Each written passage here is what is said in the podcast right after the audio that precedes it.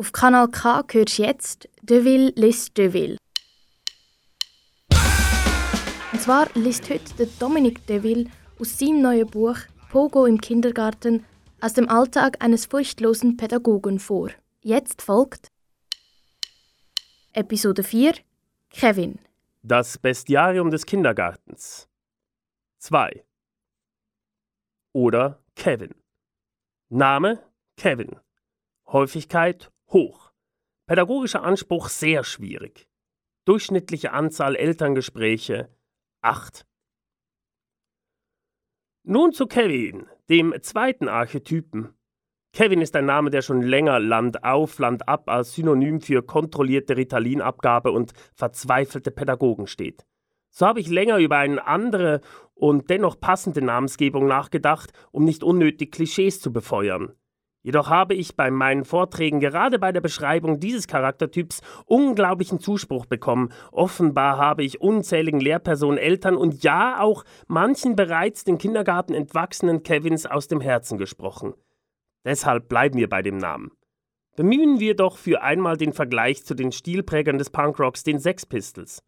Was der in Leder und Nieten gekleidete Bassist Sid Vicious für die Sittenwächter war, ist Kevin für die Pädagogik. Ein Schreckgespenst.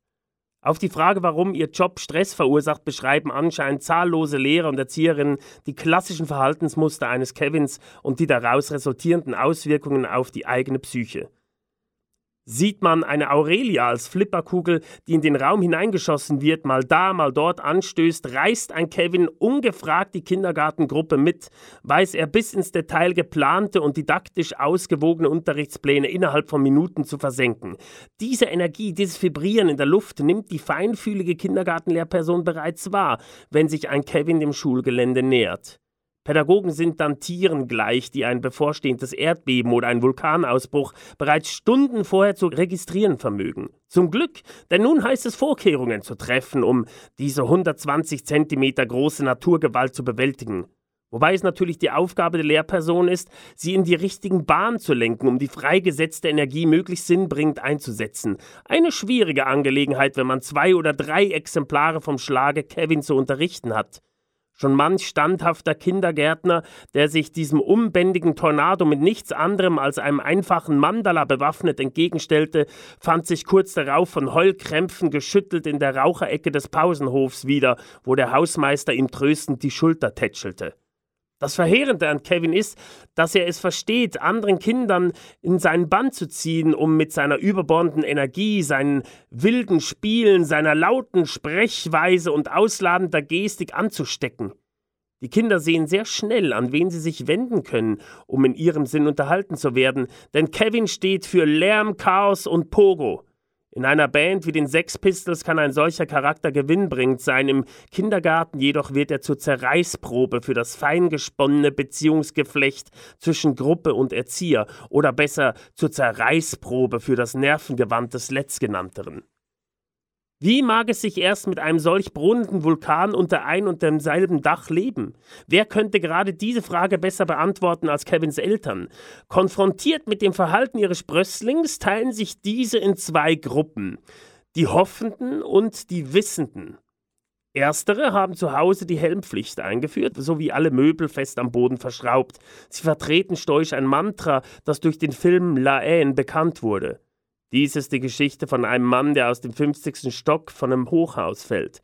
Während er fällt, wiederholt er, um sich zu beruhigen, immer wieder: Bis hierher lief's noch ganz gut. Bis hierher lief's noch ganz gut. Bis hierher lief's noch ganz gut. Aber wichtig ist nicht der Fall, sondern die Landung. Sie hoffen, dass sich alles in Wohlgefallen auflösen wird.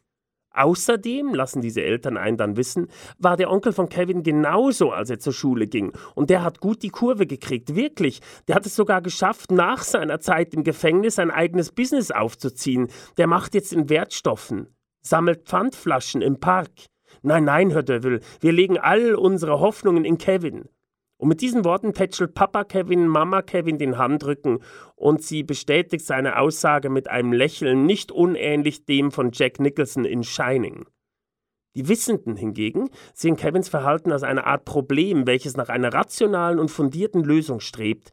Meistens glauben sie, eine solche bereits gefunden zu haben und sind selten dazu bereit, von ihr abzulassen. So hat mir eine Mutter ernsthaft und vollmundig erklärt, dass sie Kevins Art und Weise mit Yoga-Übungen bei Vollmond begegne, da die Problematik in seinem Tierkreiszeichen zu finden sei. Auch mein Hinweis, dass es meines Wissens das Tierkreiszeichen Wildsau nicht gebe und ihre Theorie daher etwas weit hergeholt erschiene, konnte die gute Frau nicht umstimmen. Was soll mir da anderes übrig bleiben, als mich zu erheben, die Arme auszubreiten und meinen pädagogischen Segen über diese Menschen zu sprechen? Natürlich heißt Kinder erziehen auch deren Eltern zu erziehen, aber irgendwo hört es bei mir auf. Ich habe meinen Frieden mit den Kevins dieser Welt gemacht und einen Umgang mit ihnen gefunden, eigentlich möchte ich meine tägliche Dosis Kevin nicht mehr missen, denn Kevin ist mein Kick in den Tag, der Tritt in den Hintern meines inneren Schweinehundes. Ich stürze mich ihm entgegen, lasse mich von ihm zu Boden werfen und in den Schwitzkasten nehmen, während die anderen Kinder uns anfeuern. Anschließend kann man wenigstens normal mit ihm arbeiten und ich bin hellwach. Eine klare Win-Win-Situation. Und falls Kevin wieder einmal die ganze Klasse mitreißt, und dafür sorgt, dass ein geregelter Betrieb nicht mehr möglich ist, einfach mal machen lassen, sich gezielt dem Katastrophengebiet entziehen, Kaffee trinken und ein paar Minuten abwarten. So eine Klasse Fünfjähriger liebt es zwar, die rohe Anarchie während der Unterrichtszeiten auszurufen, aber inzwischen weiß ich, dass dieses Chaos meist nur wenige Minuten anhält, bevor wieder der Ruf nach etwas Struktur im Klassenverband laut wird. Das ist bei uns Erwachsenen ja nicht anders zu beobachten an Polterabenden, Firmenfesten oder Punkkonzerten. Das wär's mit dem Dominique Deville und seinem neuen Buch Pogo im Kindergarten aus dem Alltag eines furchtlosen Pädagogen. Das Buch ist im Kiwi Verlag herausgekommen und im Buchhandel erhältlich. Alle Episoden findest du online als Podcasts auf kanalk.ch.